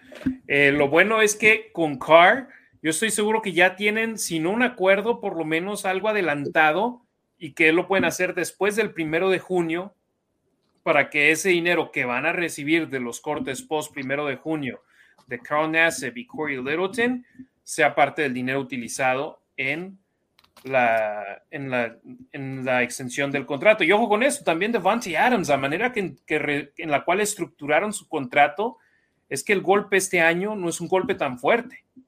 Son 8 millones, ¿no? 8.5. Exacto, entonces ahí estamos viendo a la nueva directiva hacer de las suyas de una manera positiva. Eh, saludos, Manuel Romero, Samuel Holguín, ¿cómo vamos de tope salarial al día de hoy? Es una duda que tengo, ¿cuánto dinero tenemos disponibles? Tenemos, jajaja, ja, ja. él mismo dijo, tenemos. Se proyecta, leía a, no sé, ah, bueno, creo que en este mismo artículo, ajá, como 7 millones más o menos que, tienen disponibles, pero eso es sin contar algunos contratos que no han sido, que no han sido publicados. Eh, Charlie Martínez, lo de Mariota, yo creo que era bueno tenerlo como suplente y creo que nos sentíamos más seguros si le pasaba algo a Card, de que entrara Mariota y ahora los que llegaron no sabemos si la van a armar. Sí, era una buena opción B. O no sé si buena, pero por lo menos nos sentíamos más seguros teniendo a Mariota que teniendo a Nathan Peterman. Sí. Alejandro Treviño, saludos de Monterrey, saludos a la banda Regiomontana. Eh, Cristian Morales Zamorano, buenas noches desde Chile, saludos hasta Chile. Al fin pareciera que los Raiders están de vuelta. Just win, baby. En papel, parece, pero del, de la vera a hacer es completamente sí, Me gusta la realidad es que no solo la división AFC Oeste se puso muy pesada, sino toda la conferencia y se van a quedar, buenos equipos se van a quedar fuera. Esperemos que no sea Raiders. Este año pasado hubo por lo menos dos, tres buenos equipos que, que se quedaron fuera y los Raiders se metieron. Los Dolphins cerraron bien, los Chargers, ¿quién más? los Colts. Los Colts, bueno. Ellos este lo opuesto, cerraron mal, pero dime que, no eran buen equipo. Sí, claro. Eran un equipazo. Y los Raiders, ahí está, esos últimos tres. Colts, Browns, Chargers, les pegaron para poder avanzar. Bueno. Eh, pero sí, mira, y Cristian, yo te la viento de regreso. Al fin pareciera que los Raiders están de vuelta. El año pasado, ¿tú opinabas en la pretemporada, Demian, que estaban de regreso o no? No. Eh, por el progreso y el proceso que se llevaba, eh, creo que aquí proyectamos pues más con ganas, 10 ganados, quizás 11, pero con ganas de que todo saliera bien sin contar todo lo que iba a pasar. Y con ganas de que todo saliera bien y todo salió mal. Sí, y aún así llegaron a 10. Exacto. Entonces, yo ahí digo, ojalá y sea lo opuesto al año pasado, donde lo que no creíamos que iba a pasar pasó, ahora creemos que va a pasar algo, esperemos y sea lo opuesto, que pase lo que creamos que va a suceder. Eh, Samuel Holguín, ¿cómo que el 7 es panzazo, Harry? Caracoles, aquí en México 6 es panzazo, jajaja. Bueno, yo me acuerdo a mí, el 7 era como que el. Todavía, ay Dios, ah, ok, pasamos. Yo sé que el 6 es así como que, bueno, no reprobaste, pero para mí era querer de 8 para arriba, aunque obviamente nunca fui de 8 para arriba, si no estaría haciendo algo diferente. Eh, Manuel Romero. 6.9 para abajo, o 6.9 reprobados. Pelas. Así es. Manuel Romero, jugadores que realmente son de medio palo hacia abajo. Eh, no sé si fue la continuación de, otro tweet o de otro, otra respuesta, pero pues sí, hay gente que así opina de algunos jugadores porque no reconocen los nombres. Octavio López, Octavio, un abrazote, carnalito, gracias por vernos. Eh, Octavio López, banda, saludos desde Chicago. ¿Saben para cuándo sale el schedule del calendario? Mayo. ¿Ah, sí? ¿Ya? Bueno, sí, ha estado saliendo después del draft y el draft es el 28. el 30 de abril. Ajá. Eh, Entonces, pero sí, los años anteriores, no el pasado, bueno, con COVID se fue empujando porque no sabían qué onda, pero antes salía por ahí del 18 de abril y ya se empujó hace mayo. En abril nos van a dar a conocer los partidos de pretemporada. Entonces, ya por lo menos habrá planes para los que quieran venir a Las Vegas y no gastar tanto en, ir a los juegos, aunque no van a ver a Davante, el Salón de la Fama es el primero. en Ohio. Sí, no, pero digo, para los que quieran venir a Las Vegas e ir al estadio Allegiant, este año vamos a tener dos juegos de pretemporada. Estoy, estoy con, me uso un traje esos partidos o, no, porque la verdad pretemporada como que... No, no usas traje. Este, este, último sí lo hice porque fue el primero con afición en las tribunas. Dije, órale pues. Pero ya ahora estoy así como que... Uh, preseason. Em, Rafael Cervantes, buenas noches. ¿Se quedarán Diablo y Abram? Yo no veo la manera que salgan ninguno de los dos. No. Andrés Aldana Correa, feliz día de locutor para los dos. En Colombia se celebra hoy. Gracias. Gracias, se agradece. Samuel Holguín, ¿quién se copia su foto con la misma imagen de Sergio Deep? Eso es un pecado. Los Pat fans se están infiltrando en nuestra amada nación Raider. No, no es alguien que le va a los Raiders, es alguien que se está haciendo pasar como si fuese periodista y no lo es. Entonces, por eso yo quise, quise simplemente decirlo. Elizabeth Mendiola nos está empezando a ver y nos pregunta, ¿por qué no están por Face? Lamentablemente hubo problemas técnicos hoy. Arrancamos el programa, de hecho, casi media hora tarde porque querer estar solucionándolos y no funcionó. Eh, voy a trabajar duro para que la próxima semana o el siguiente programa, cuando ya tengamos más información de los Raiders, poder estar de nueva cuenta con ustedes en Facebook, en YouTube y en Twitch. Mil disculpas, Elizabeth. Gracias por venir a vernos aquí en YouTube. Y cerramos con. Adelante. El partido de soccer van 0-0, minuto 74. Qué bueno que se vinieron para acá. Espero que estemos más divertidos. Tú y yo llevamos la misma cantidad de goles que en el partido. Eh, Cristian Morales Zamorano, ¿creen que Carr llega al top 5 de mariscales de campo de la liga ahora que cuenta con el mejor cuerpo de receptores de su carrera? No lo sé. No lo sé. Eh, mucha gente lo tiene como 12. Eh, yo creo que sí va a estar. top 5 necesitas pasar a Mahomes, Rogers, Allen, Burrow, Joe Burrow. Bueno, tal ah, vez a Herbert ¿Ya Burrow tú lo tienes top 5? No, no, no, no, pero. No, pero para llegar a top 5, eh, para mí, sin duda, en el top 5 están Rogers, Mahomes, Allen, y no sé por qué mi mente está. Es más, déjame pongo aquí la lista. Russell Wilson o ya no. Es después de los últimos dos años, no lo tengo yo ahí en esa posición. Y hace el año pasado mal, el antepasado cerró muy mal, pero se hablaba como él para MVP. De hecho, me puse. A, mitad de temporada, cierto. me, después de me puse en una conversación con alguien y me dijo: No, para mí no es buen coreback. Esa noche lanzó cinco pases de touchdown. Bueno. No, mira, por más que lo odie Tom Brady, también lo tienes que ah, considerar ahí. Tuvo su mejor temporada como en 10, 13 años o cuántos bien. sí, desde el 2007. Pues Rodgers, Mahomes, perdón, sí, sí, sí, yo estaba pensando la temporada con, con más, donde casi iban perfectos. Sí, por eso, ajá, sí, o sea, la temporada pasada. Ah, años, años. Fue, las, fue la segunda mejor temporada o la mejor temporada desde esa de 2007 tuvo mejores estadísticas que Aaron Rodgers.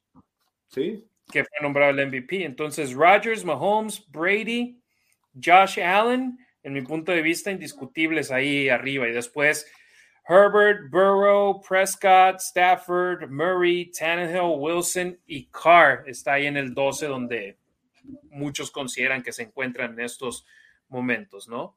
Está escuchando un podcast y decían que lo tienen como el cuarto mejor de la división y aún así el 8 en la liga. ¿Verdad? Oye, eh, rapidito también aquí Twitter. Eh, José Legorreta, cuando publicamos que estábamos acá, puso saludos desde Reynosa. ¿Cómo ven de que no se ha reforzado la línea ofensiva?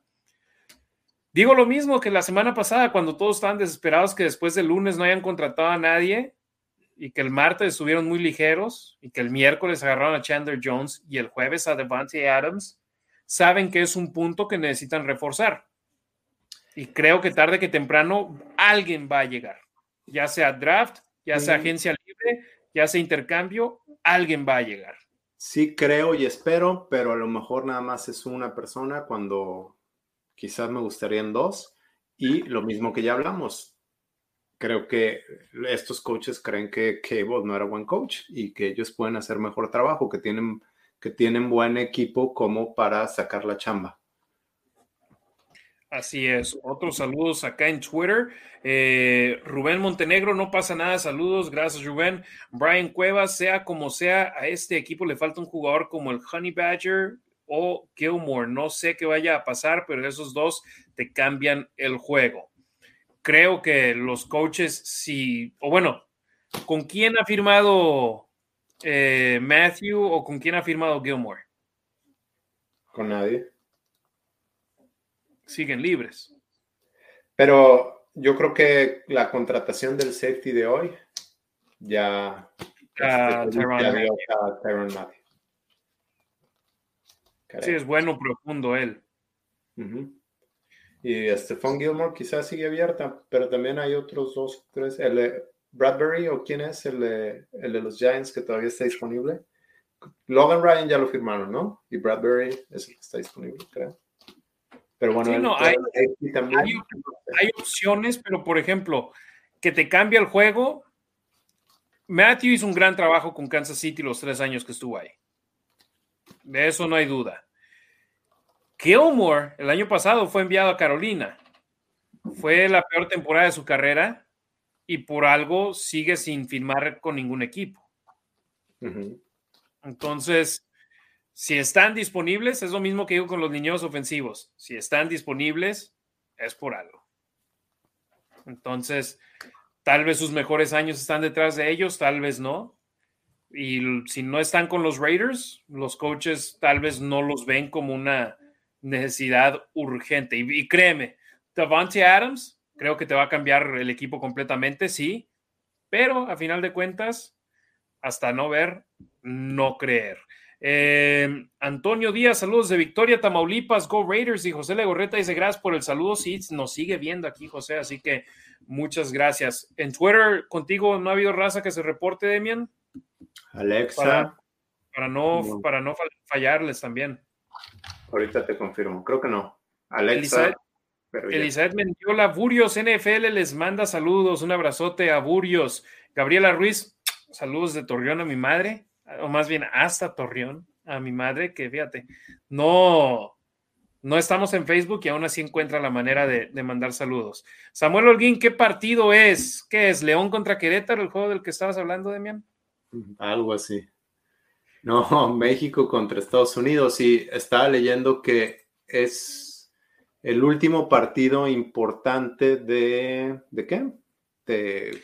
No, están pues, eliminatorias mundialistas. Creo que les quedan dos juegos. Pero decían que es el último partido importante entre ellos porque para el siguiente mundial, el mundial es en Estados Unidos y en México, entonces no van a, no van a eliminatorias. Y luego para el siguiente mundial creo que van a meter más equipos, entonces pues obviamente le resta importancia a este duelo.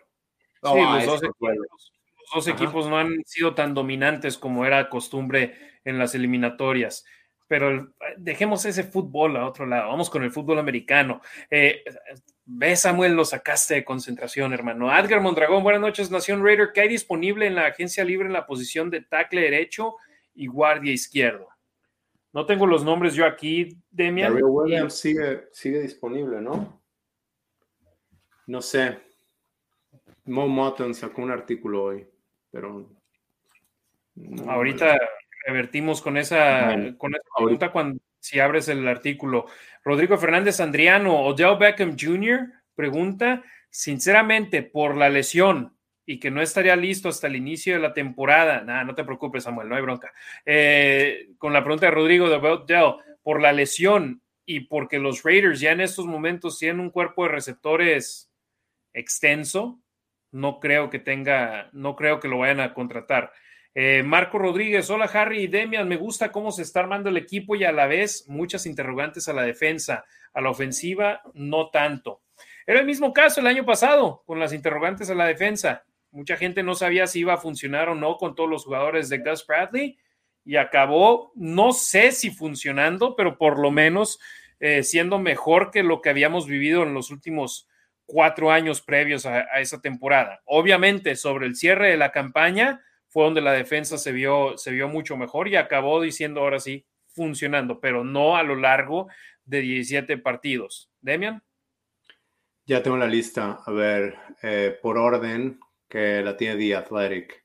En el 21 de todos los agentes libres disponibles está el primer tackle, Eric Fisher, de los Colts, que estaba antes con los Chiefs, ¿correcto? Primer eh, pick en el draft. Sí. Dwayne Brown, 37 años, tackle también de, los Seahawks. Y es más, los Delfines cortaron hoy a, su tackle derecho también. Ah, sí. Pues para traer a Firmaron a Ok. Eh, Darrell Williams de los Bills es el número 62 de todos los agentes disponibles, el, el tercer liniero ofensivo. ¿Quién más? Sí, cortaron a Jesse Davis. Jesse, Davis. que era tackle derecho titular con los Delfines de Miami. Ok, Riley Reef de los Bengals, creo que creo que jugó decente la temporada pasada, pero se lesionó. Y de guard, Trey Turner, 29 años de los Steelers. Eric Flowers, eh, guard de los Washington Commanders. Jermaine Ifedi de los Bears. Y pues ya, ¿no? Sí, ya. Eh, Charlie Martínez, creo que si a Carr le construye una línea ofensiva que lo protejan bien, va a destrozar a las defensivas seguro y de seguro llega, llegará a ser un, un quarterback élite. Un paso a la vez, un paso a la vez, pero definitivamente es la primera vez, en mi punto de vista, que tiene un receptor abierto uno real, porque a Mari Cooper yo no lo considero como tal. Y Michael Crabtree, sí, nos gustaba mucho cómo hacía jugadas en las, en las diagonales y todo, pero no era un receptor abierto número uno. Y nos gustaba mucho, lo, nos gustó mucho lo que hizo Nelson Aguilar con los Raiders esa temporada que estuvo aquí, pero dime que llegó al equipo con la expectativa de ser el receptor abierto número uno, no es el caso. Entonces, es la primera vez que Carr tiene a un receptor abierto de élite porque Devante Adams lo es. Y además, súmale a eso que tiene a Jaren Waller, que tiene a Hunter Renfro y tiene buenas, buenas, armas y súmale a un Josh Jacobs y súmale a un Kenyon Drake. Es la ofensiva, en mi punto de vista, en cuanto a armas, más completa que han tenido los Raiders. Obviamente, línea ofensiva han tenido mejor a lo largo de los años, pero esperemos si sea como Quentin Miller llegó a los Raiders.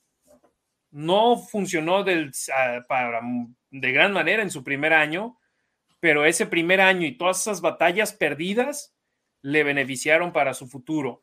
Y Demian, ¿viste la foto de Alex Leatherwood eh, en uno de sus ejercicios, en una de sus sesiones de ejercicio? Se ve muy bien. Estaba está entrenando con Duke Manyweather, que es uno de los mejores coaches de línea ofensiva. Los, todos los pros y los que se preparan para ir al pro van con él. Eh, estaba haciendo Farmer's Carry con, no sé, 130 libras a lo mejor, más o menos de cada lado, con mancuernas y está caminando. Pero sí, ah, bueno, a lo que te, te refieres para la gente que no sabe, lo pueden encontrar en mi Twitter. Está todo sudado y trae de esas playeras como Dry fit. como dry fit, pero está sudado, entonces se le pega todo el cuerpo y se ve que está muy fuerte, que está en condición. Y obviamente él no publicó esa fotografía. Sí, no. Entonces él no está queriendo enseñar lo que está haciendo y eso es lo que me gusta. Trabaja en silencio, trabaja cuando nadie te está viendo de la gente que te está tirando hate y espero y dé ese salto en su segundo año y que pueda demostrar por qué los Raiders con la gerencia anterior lo eligieron. Si no funciona, obviamente no creo que se toquen el corazón los coaches y digan, la gerencia anterior invirtió mucho en él, vamos a seguir peleando por porque suceda algo, pero por lo pronto para empezar, creo que sí lo harán y lo que me gusta es que el chavo está trabajando. Sí. Porque, como lo mencionó Wolverhampton, de que no, no quieren estar en, en campos de entrenamiento y no quieren pasar las prácticas y todo esto, estos chavos y otros jugadores, el propio Yannick Ngakwe, vi videos un día antes de que lo, que lo hiciera, de que hicieran su intercambio y veías la manera en la cual estaba ejercitándose y decías tú, esta bestia por eso juega así durante la temporada regular, hmm. porque no hay temporada baja, ellos siguen intentando ser mejores y no ponen pausa. Entonces espero Leatherwood le funcione el, ese, esos ejercicios y la manera en la cual está queriendo mejorar. Demian Reyes, fíjate, Xiomara Martínez Montiel, saludos, saludos desde Ensenada, Baja California, como siempre, pendiente del podcast. Aquí nos está viendo en vivo en YouTube en esos momentos, siempre al pendiente de nosotros. Eh, Demian, ¿algún comentario final? Déjame checo en Facebook, a ver si, si alguien dejó un comentario ahí en, la publicación que, que hicimos, eh, para mandarles un saludo, para responder alguna pregunta. Créanme, estamos yo por lo menos estoy muy molesto que, que, mi computadora me falló el día de hoy y no les pudimos llevar el, el, show a todos lados. Nos compartieron varias veces ahí en Facebook, pero no nos dejaron comentarios, así que gracias a todos aquellos que compartieron nuestro video la noche de hoy. Eh, gracias por habernos sintonizado. Empezamos tarde, pero aquí seguimos. Demian Reyes, ¿algún comentario final, hermano? Nada, muchas gracias por estar aquí con nosotros. Paciencia, falta mucho. Eh, y falta mucho. Sí, apenas estamos en marzo, no todavía ni calendario tenemos. Se, va a poner, va a ser una temporada muy competitiva y pues como fans a disfrutarla, nada más. Esperemos que los Raiders estén del lado ganador en más de una ocasión. Efectivamente, todavía queda mucho por recorrer. No se me desesperen, Raider Nation. Viene más para este conjunto negro y plata y esperemos y esos jugadores que lleguen para el equipo lleguen a sumar y puedan traer buenos resultados. Ya hablamos sobre las últimas contrataciones, ya hablamos sobre cómo los Raiders acabaron beneficiando a Tyreek Hill para poder salirse de Miami, de Kansas, llegar a Miami y eso beneficia a los Raiders sabiendo que no van a tener que jugar contra él. Ahora Kansas City tiene más, más armas en cuanto a picks del draft para poder elegir jugadores y ahora la cuestión es ganar esos volados, Demian, porque ningún jugador es garantizado que te vaya a poder dar buenos resultados por ser selecciones de primera ronda. Te puede acabar saliendo un Justin Jefferson o te puede acabar saliendo un Henry Ruggs tercero. Entonces, ya veremos si la apuesta le funciona a los jefes de Kansas City. Por lo pronto, no vamos a tener que jugar contra Tyreek Hill este año, por lo menos en temporada regular. Eh, Demian, hermano, muchas gracias. Mil disculpas a ti también por las fallas técnicas que tuve de, de, este lado. Saludos a la familia, saludos banda de la Raider Nation. Gracias por habernos sintonizado. Compartiremos, intentaremos compartir el audio del programa por medio de Spotify, por medio de las plataformas de Apple Podcast y demás que comparten nuestros audios. Y pues ahí estaremos mandando los links en Facebook, en Twitter, para que nos escuchen en caso de que no hayan podido ver el programa completamente en vivo desde el principio. Y también, por supuesto, queda registrado en nuestra página de YouTube. A nombre de Demian Reyes, soy Harry Ruiz. Gracias, hermanos de la Raider Nation, por habernos sintonizado en este, el episodio número 45 de La Nación Raider. Pronto volvemos con más.